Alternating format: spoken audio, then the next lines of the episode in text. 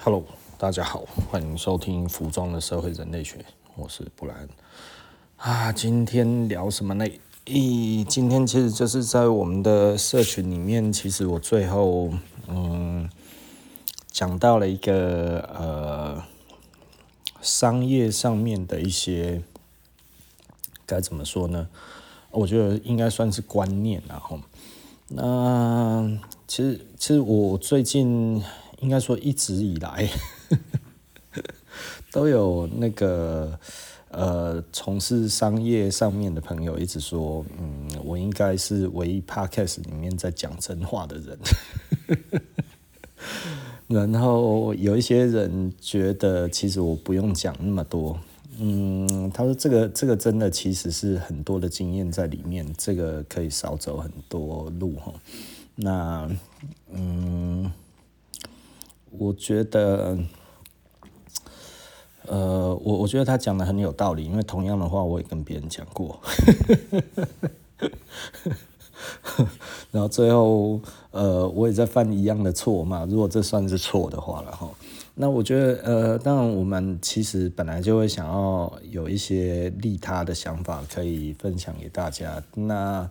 呃，我们自己走过的颠簸的路哈，那我觉得，嗯，把它填平也好一点。如果听得进去，当然其实就比较轻松。其实老实说了，我觉得虽然有一些人会觉得这个其实是一个还蛮蛮呃蛮正向的路，也就是说，其实可以少走很多冤枉路，但是多数的人其实不会这么认同，然后所以就这个叫做度化有缘人。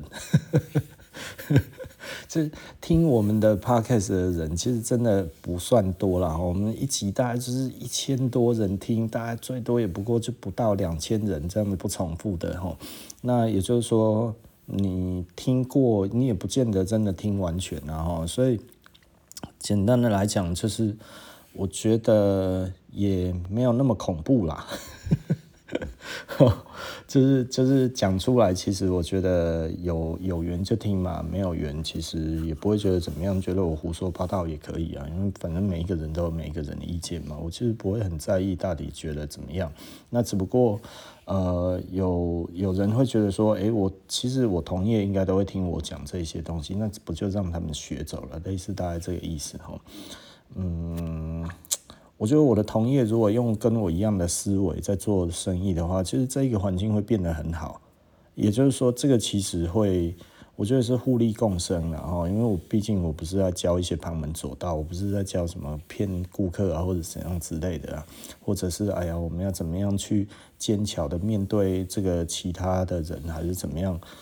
就是就是呃，这个这明显的，我们其实就是。呃，用很简单的的一个思维，然后帮大家厘清一些问题。因为如果你没有时间静下来去思考一些问题，其实你就是会浪费很多的时间，浪费很多的资源。那我们都曾经这样子过了哈，所以当然啦，这些经验大概就差不多几百万到上千万的经验嘛哈。那你可以用就拿去用啊，但但其实对我来说的话。嗯，我还在学习啦，哈，我必须要讲，虽然二十几年，但是我还是觉得我还在学习，而且其实我真的还是每天都在学习，哈。那所以这个东西对我来说，其实不是新东西，这个其实都是旧东西。那我今天要讲的，其实大概是我十几年前的一个构想，大概在二零零三年的构想，然后所以是二十年前的东西了，所以也没有什么好讲的。这这二十年之间，我大概嗯，我讲过很多次了，哈。大家如果有以前看我的文章啊，无名也好，或者 Facebook 也好，或者很多地方，其实我已经讲过很多次的哈，所以这也不算新的。那这是一个概念，那是一个什么样子的概念呢？其实啊，我觉得做生意最好的一个状态哈，它就是让顾客觉得在某种程度上面，其实我们是一种互利的关系。他不能说真正的互利，因为商业再再怎么样，一定是有人赚钱。那另外一方面的人，他其实他可能你不能说他赔钱，因为他拿到他要的东西。如果他拿到这个东西大于他付出的钱，那其实他就会觉得这是值得的。也就是说，诶，假设他穿了我们的衣服，然后人家说哇，你这样子很好看，这。看在谁的面前说这句话嘛，对不对？哈，如果他在一个重要的场合发挥了效果，我觉得这个就是无价的，对不对？所以简单的来讲，这一个互利并不是一个单指说我刚才讲的，就是说哦，这其实是一个产品上面的互利，因为这基本上就是干话了嘛，哈。那我们做一个什么样子实质的互利呢？其实我们就是有折价券制度嘛，哈。那我们这一个折价券制度的话，其实最早最早的时候，这个我讲过很多次了。最早最早的时候，其实我们的 Search Cash 其实是可以无限制累计，然后累计起来呢，它其实可以完全抵用，百分之百抵用哦。哦，那呃，这个当初其实利益非常好，这客人就会觉得这真的是百分之百的互利。可是后来我们马上就发现一件事情了。很快很快，大概半年不到哦。那发生什么事情呢？就是会有一些朋友哦，认识我们的客人，突然呢，他很热心帮我们介绍新顾客，好多好多，对不对？那认识新顾客来干嘛呢？他说：“哎，来，你来买这个东西。”他买，他买，他买，然后出去了之后啊，这这折价券下次才有用，你下次什么时候来都不知道，来给我，给我，给我。然后就全部通通都拿走了。他一次叫五个人来，然后五个人全买，你知道吗？他拿了一把的折价券，隔天他来全部抵用掉。你知道吗？他找来的这一些的呃新的客人，其实都是。呃，他可控制的，所以可能就是个性上面比较不计较，甚至是可能有一点点偏比较呃软弱的都有可能哈。也就是说，这个人他觉得他可以 PUA 这个人，呃，这个这个就是可以控制这一个人这样子，哎，然后他拿了一堆，然后拿了不用钱，不用钱之后，然后穿了，对不对哈？穿了一两个礼拜。哎，在八折卖给其他人，哎，他还赚钱呢，一直这样子。那其实我们就看得出来，就是一开始这一些人，其实一开始我觉得这没什么哈，所以我觉得 OK，制度被钻漏洞。那也许这一些人真的没有想要再来了，哦，那所以大家就是一次性消费。可是后来我发现有一些人固定来，固定被拿走。他被拿走的时候，我看到他的表情其实非常的尴尬。啊，我就知道哦，原来他们其实并不想要被拿走，虽然这个其实基本上它的趴数并不是真的很高哦，所以我一开始觉得这个其实也许啊、大家并没有真的觉得这个很多，可是它其实是积少成多的东西，也就是说你多买几次的话，其实你真的可以累积到一些不错的东西，你一次把它用掉，其实挺爽的。也就是说呢，诶，我这样子用掉很多，其实蛮好的。那后来我们做一件事情，就是 OK，那啊、我们就说不能完全抵用。我是想说，如果不能完全抵用，这样子来说的话，啊、呃，始终要付到钱。这些消碳没有，他一定就没有打算要做这件事情了。所以我觉得让他其实是还是可以。可以转换的，你知道吗？哈，我可以给我喜欢的朋友用，但是他迟早多少都要付一点钱。那我觉得这是一个蛮健康的，那所以我就觉得一半的价格其实能打五折，我觉得应该大部分的人都觉得这样子很好了。然后，那也就是说呢，呃，有一些真的可能只有单次消费的人，也可以用这样子。那后来就变这样子之后，当然其实这些人本来想要不花半毛钱就可以拿到东西的人，他们就在网络上面在干掉我们说：“哎呀，社死他妈真不要脸，然后怎样怎样，真的骂得很难听哦。”那我一看那个是谁啊？靠北，我就知道他是谁了。所以我说这个我一点都不在意，然后所以有客人来跟我讲，我说啊，那个就是谁谁谁啊。吼，那其实呃，这这种咖就是这样子而已嘛。好，所以。我们并不会特别的觉得怎么样，然后到后来呢，我就就非常的印象深刻的就是，其实我本来没有要用任何的会员系统，因为我觉得会员系统并不是我喜欢的一个状态。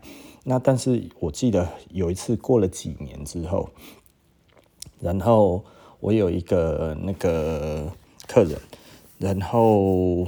他就来买东西，买了之后呢，我想说，哎、你常来买，为什么你都没有在用这个折价券？他说，老板，我很怕你赔钱。我说，我说，赔钱就是我们跟顾客达成合作的意思，就是说你可以决定你的折扣。那我自己如果没有把这个这个这个价钱定好的话，因而赔钱，其实就是还在我的可控范围内。如果我真的因此而倒了，那是我自己不会计算，不是你的问题。那好吧，如果你真的担心这件事情，不然你不要用。但是我让你呃变成我们的会员。然后我就问他说：“那你身上有多少？”然后他就算一算，有八千。然后我就说：“好，OK，那你就是我们第一级的会员，八千会员。哦，八千会员是这样子来的哈。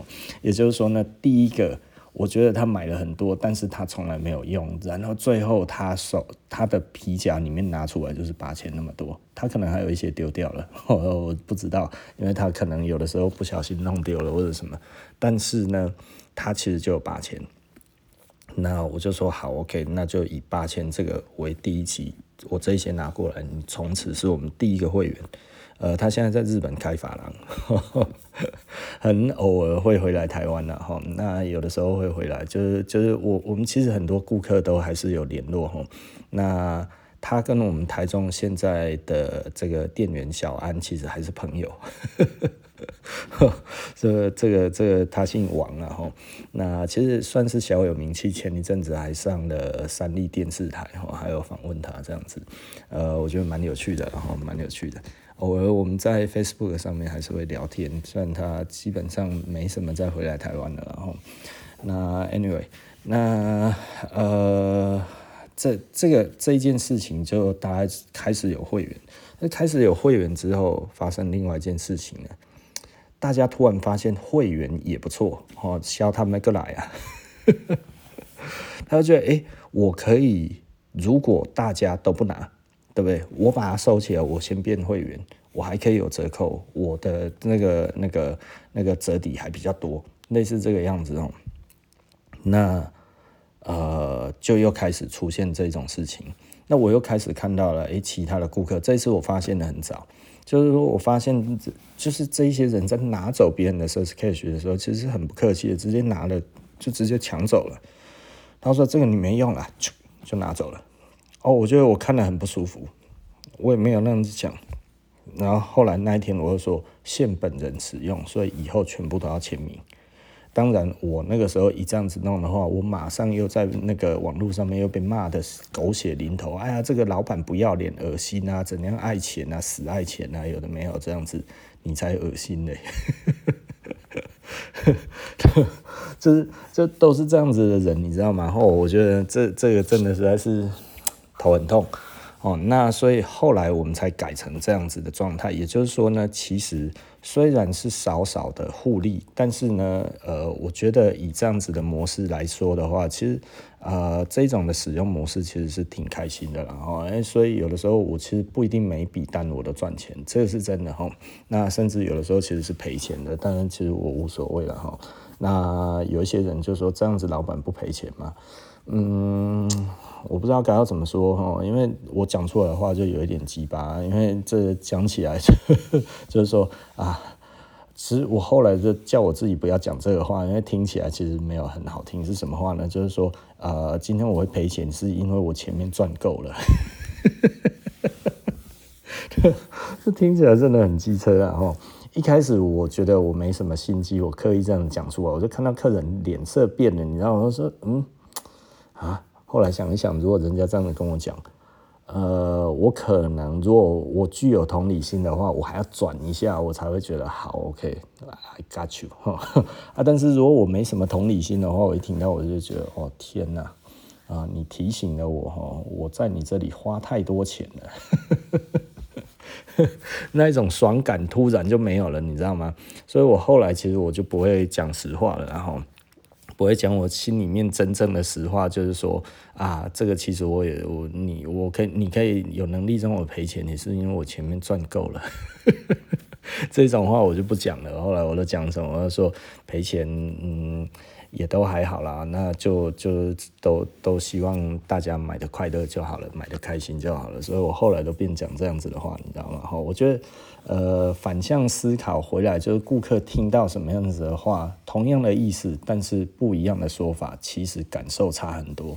嗯，这个都是慢慢学习的过程了哈。所以其实即便你在做这个事情的时候，你也不要讲话太直接了。有一些人觉得我讲话很直接了哈。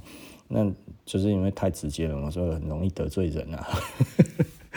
像这种话，我以前都不会觉得说有什么好不能讲的，你知道吗？那所以包含我现在讲这个哈，可能都会有人会觉得说，哎，其实没有必要讲这个。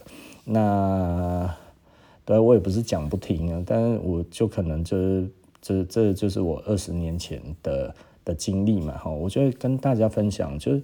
呃，跟顾客达成合作的方式有很多。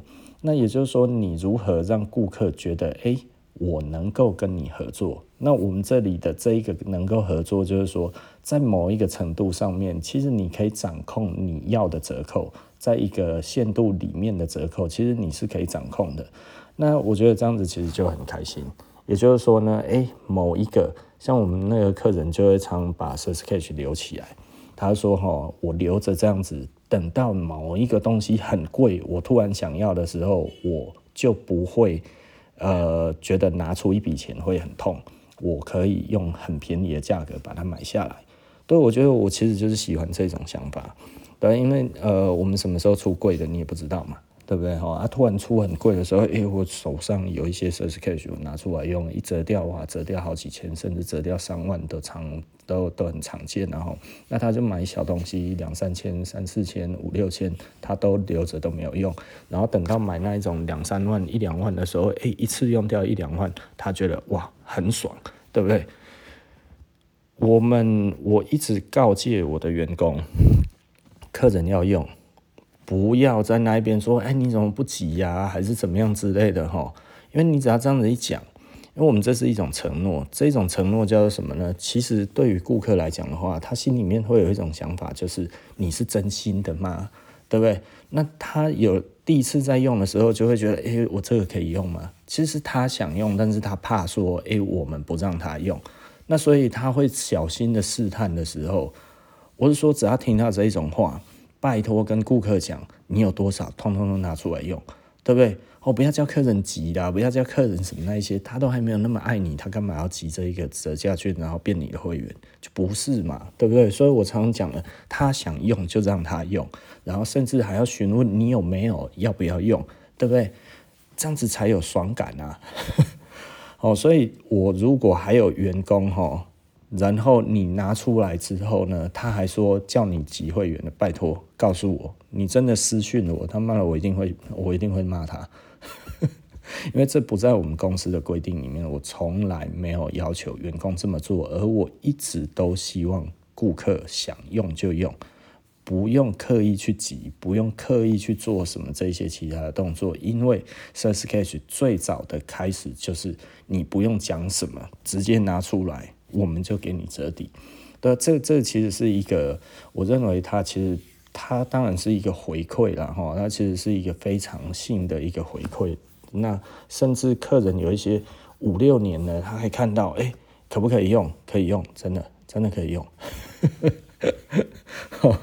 这这个这个没有什么问题哈。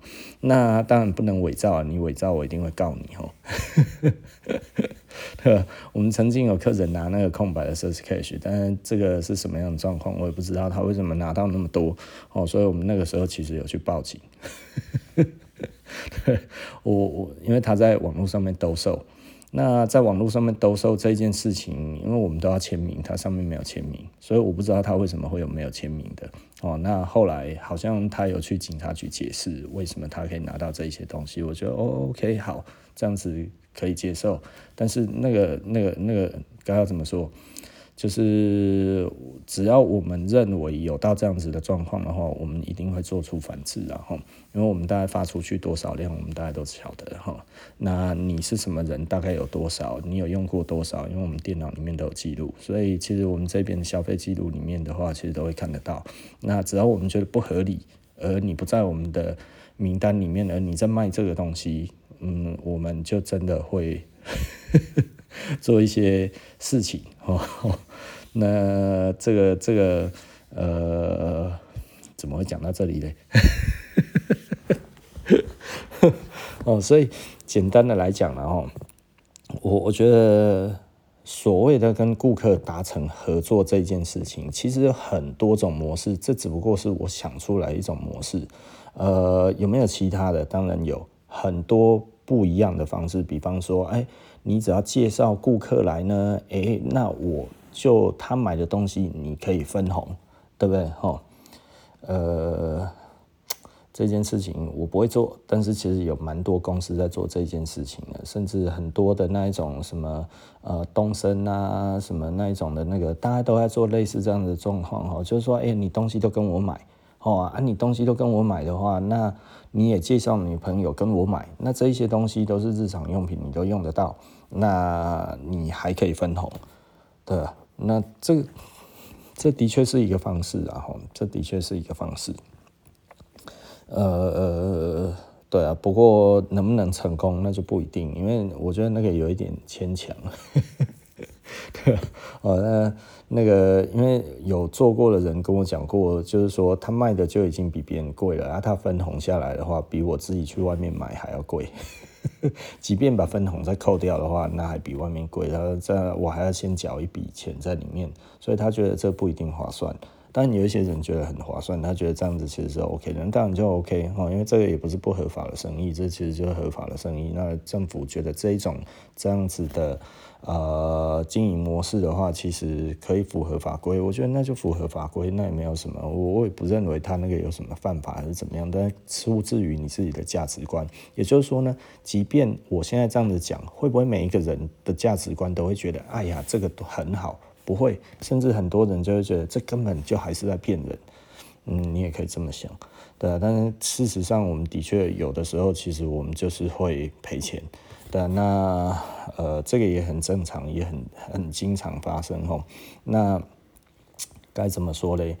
因为这这个不是什么大问题啦，我只能讲这个实在是称不上什么大问题，你知道吗？吼，那但是。呃，我们可以讲的就是，嗯，我我不知道该要怎么说，所以所以我们会希望顾客其实可以呃有一些很好的一个，嗯，该要怎么讲？诶、可以可以给我们一些比较。好的一个嗯回馈啦哈，也就是说，实际上呃每一个人对于这个价值观不一样，来自于他对于我们自己的品牌，或者是对于某一些产品他所认定的价值嘛哈。也就是说，如果有一些人觉得我们相对有价值，其实我们提供一些折扣的话，他就会觉得这样子很够了。那有一些人认为我们没有价值，他觉得五折我都觉得还太贵，那其实他就不会认定我们的这一个价值。那这个价值我们锚定了之后，诶，我们如果可以再往回扣，啊，有一些人就觉得，诶，我其实这样子得到的东西更划算，那所以他可能就会觉得，诶，这是一个有很棒的一个，呃，该要怎么说呢？很棒的一个，嗯，回馈的系统哈，互利的系统。那相对的，他如果看了这个东西，就是觉得，啊，我买一两件就好了。那其实当然，下一次你就把它用掉就好了，这没有什么好好讲的哈，因为。呃，他他其实是每一个人的价值观都不一样。当然，其实呃，对于我们来讲，我我我必须要跟很多的人，如果你有在做生意哈，你千万不要有的一种观念就是我要去抢别人的顾客。哦，这个我讲过很多次哈，抢我想要抢我顾客的人都倒店了哦，因为我从来没有想过要去抢他们的的顾客，对吧？你只要站在想要抢谁的顾客，那一些被你抢到的顾客都是我们最没有忠诚度的。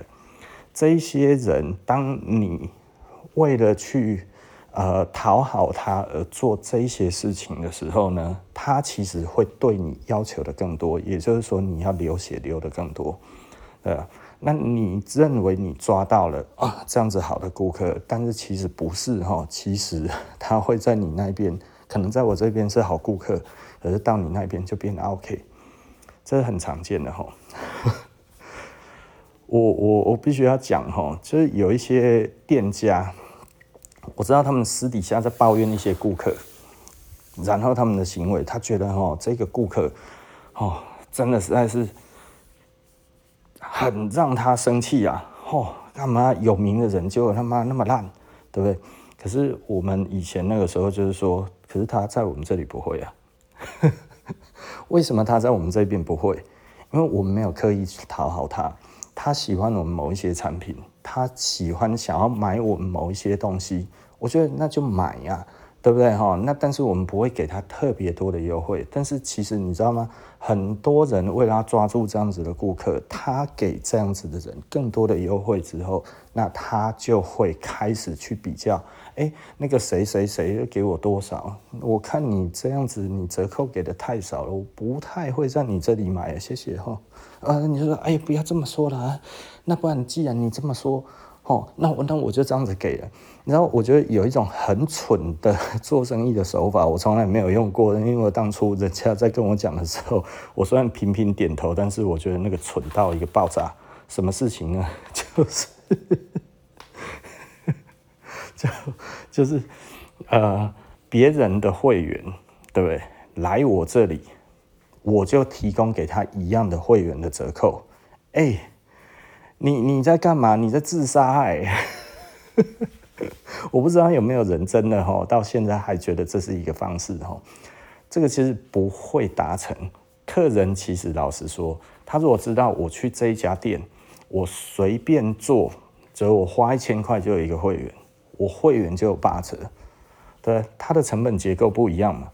然后呢，我拿着这个一千元就换到了一个折价的的一个会员资格。我到你这一边来，你这个东西都是舶来品，你的东西定价都跟别人差不多，我再给你拿个八折，哎，我可以直接拿去赚钱。哎，你知道这真的有这种笨蛋做这种事情，你知道吗？我就有听过啊。这个还有人教过我要这样子做，你知道吗？我我当初在那边听，我就觉得，嗯，这听起来的确是蛮妙的一招，但是哦，这个推不出去啊，哈，我我必须要讲哈，赛局理论，你必须要去思考的。当你刚推出一个新的东西的时候，顾客会不会可以联想得到你的下一步？那如果会联想到下一步，你就进入囚徒困境了。对，为什么？因为其实你的把柄就被抓到了，只要把柄被抓到，那就是进入囚徒困境。进入囚徒困境，非死即伤，呃，没有什么其他的，没有什么其他状况，因为你已经跳出了无限赛局。你不在无限赛局里面，基本上你做什么事情都没用，呃，你就是准备受死的，伤大伤小，对，呃，不知道哦，最坏就是倒电。最好就是全身而退，全身而退呢，另外一个人必须要，必须要怎样呢？死给你看。囚徒困境就是这样子嘛，吼，要不小伤，要不然两个都大伤，不然的话一个没死，一个死，不然的话就是不是你死就是我活。但这这其实是一个，呃，我我觉得多数的台湾人。在生意这一方面，哈，听到一些生意怪谈，哈，这这个都是只有一次性的赛局，就是你当你施展一次之后，然后马上就会进入囚徒困境的。就我记得我看过最荒谬的，就是哦，这个东西呢，呃，你预购的时候七五折，然后诶，然后上架的时候全折。但是呢，等到下一次在预购的时候呢，这个预购的东西呢，啊，就变六折，就是现货变六折。然后呢，你如果在预购的话，还可以再折扣买到那个先前的那个预购。那那我只要撑久一点就好了。我赌什么？我赌你卖不掉。当你所有的顾客都。因为你这一个折扣的意思其实很明显啊，你希望他早一点买，但是你的顾客得到的讯息就是我晚一点买比较好。但听起来好像对顾客很好，折扣打很大，打到吐血，打到那个，可是客人就会觉得你明明叫我这么干，所以你会做什么事情，我都已经知道了，那我就反制你这个东西出来，我觉得很漂亮，没关系，我赌你卖不完，赌你卖不完，我明年买的话，我除了可以六折以外，我再加订一件七五折，竟然还可以更便宜，还拿赠品。你不是叫我一年半之后再消费吗？哦，我看到我那时候笑到一个不行，他还买广告在买这个东西，我说干他妈有一个蠢蛋，他们来叫客人哦，一年半之后再买，然后他就倒了。我那时候看到我什么话都没讲，完全不批评。为什么？因为他是我一个我觉得很。很很蠢的对手啊，就是他就是拥有很多的网军在对付其他的品牌嘛，吼，不止对付我，还对付很多同业吼。那很多人不堪其扰啊，有一些人就黯淡下台，然后就被他弄死了这样子啊。但是 我看到他在做自杀的事情的时候，我极其开心了，开心到一个不行了，就是我我实在是。无法想象为什么会有人这么蠢，就是你在做一个完全就是在赛局里面是一个你完全进去一个囚徒困境里面就算了，你还自己拿枪起来自轰啊！第一个，你根本不珍惜你的 turnover。哦，你对于你的周转率你根本就不在意，然后你对于你的定价完全不尊重，然后第三个呢，你对于你自己的利润你完全不知道在算什么，除非除非你的利润非常非常高，对，你在，但是以我来看，呃，我不知道他的利润高不高，但是呢，如果你是顾客，你一定会觉得他利润高到一个不行，所以呢，你对于他所有的东西都开始产生疑惑，为什么？为什么你可以先七五折，之后再打六折，隔年变打六折？我本来以为我预购已经够便宜了，就我不要预购比较好，因为再过一年，然后等你推新预购的时候，我只要买一个新预购，我还可以更便宜的买到你现在的这一个价格的东西。那预告了什么？这个东西还做了一个非常坏的。的的预告就是说，我的东西越放越久越贬值。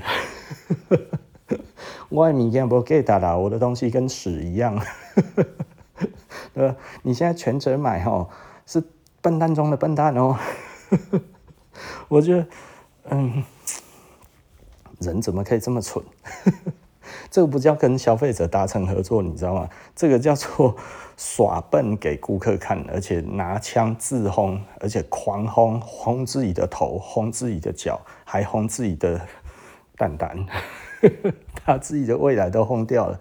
哦，那真的就只有，就是你，你只要是一个顾客，哈，你稍微算一下，我就赌你一次，看看你能不能把它卖完。好的做法其实就是，OK，我现在预购下去。其实我在知道他的预购已经做得不好了哈，那他的预购做得不好，所以他后面库存更多。那后后面库存更多的时候，然后他趁一次新的预购再去清一次库存，哇，那你正告诉一些顾客，就是我第一次彷徨一点，我觉得哦，也许你真的会预购完，那我就把它。呃，买买看好了，因为之后如果买不到怎么办？结果后来你发现全尺寸都还有啊！唉，我真是个笨蛋，对不对？你一定这样想，对不对？哦，就是我不知道为什么，可能他们骗人骗习惯了嘛。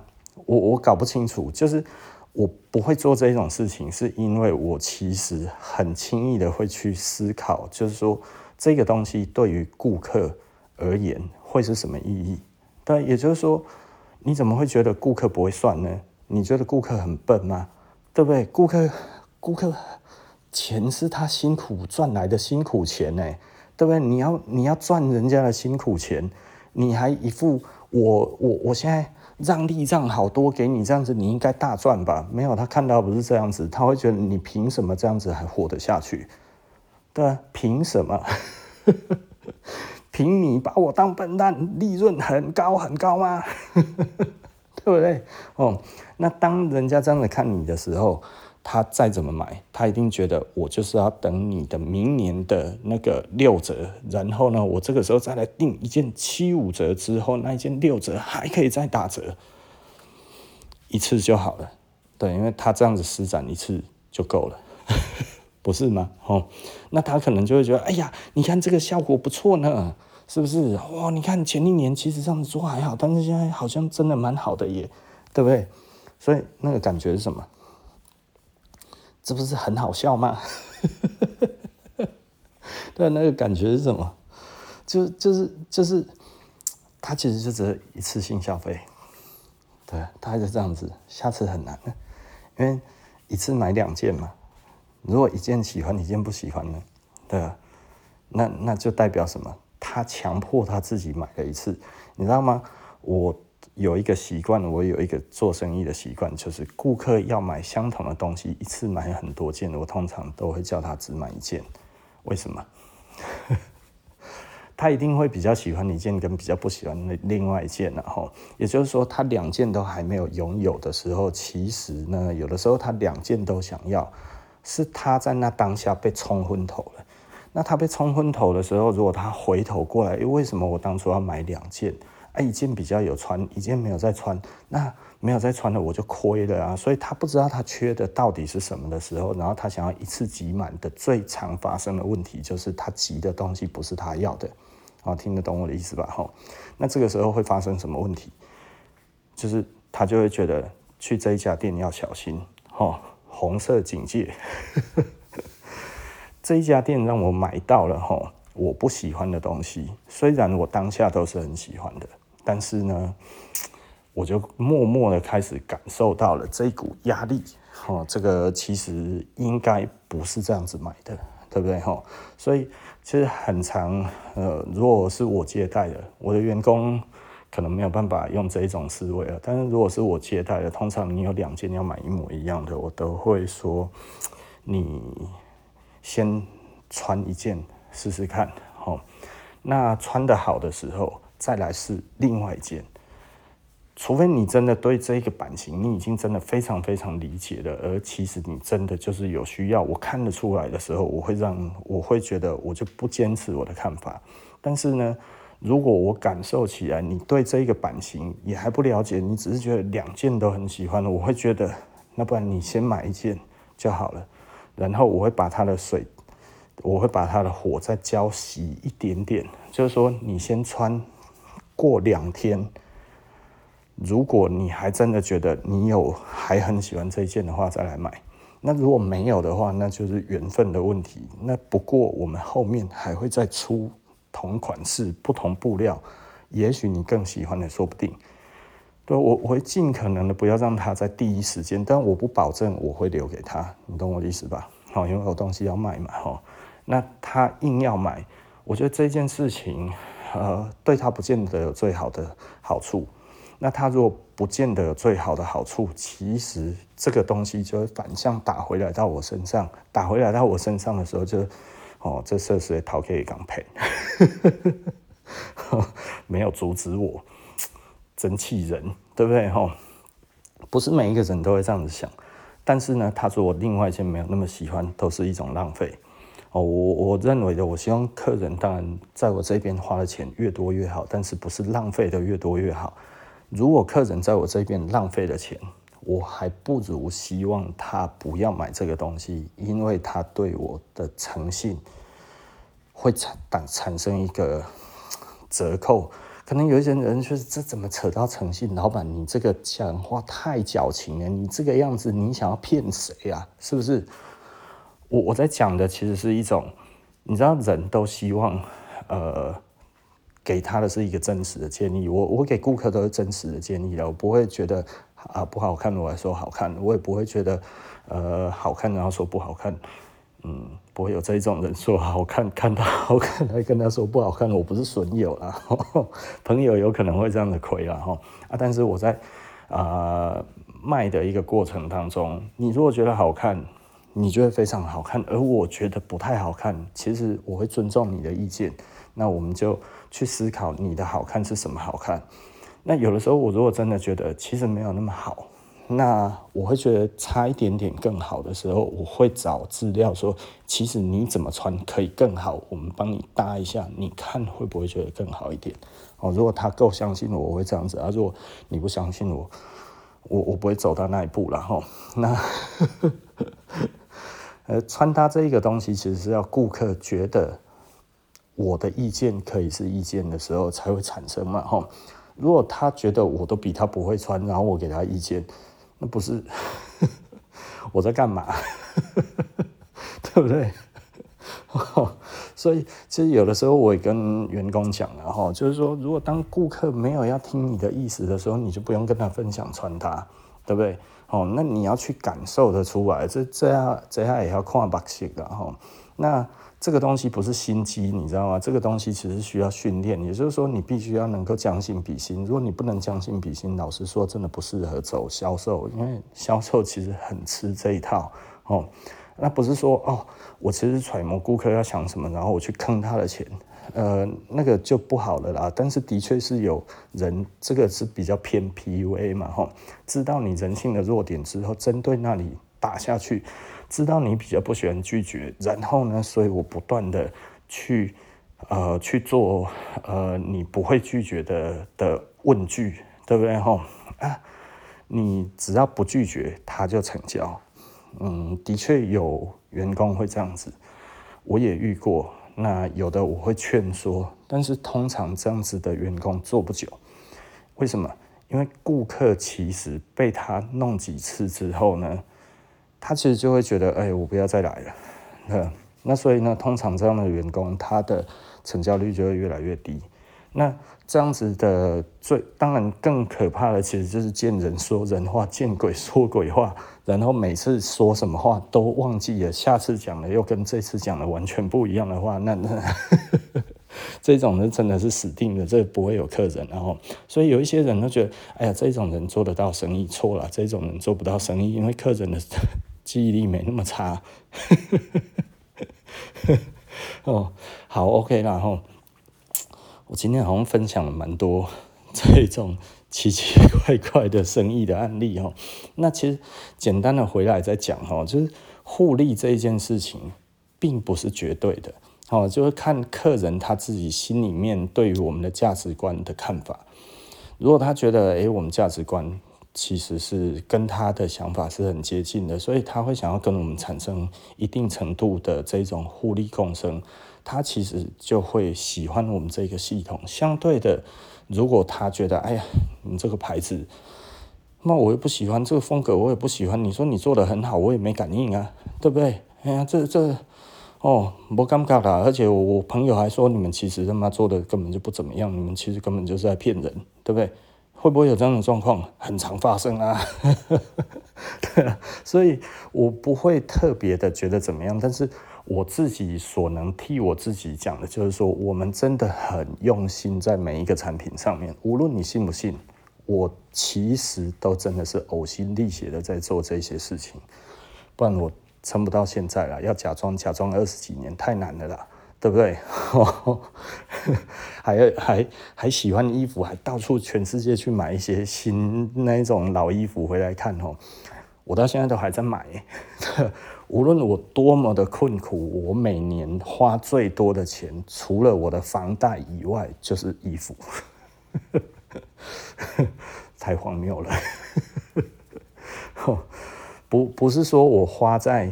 衣服的进货上哦，不是哦，是我个人的收藏。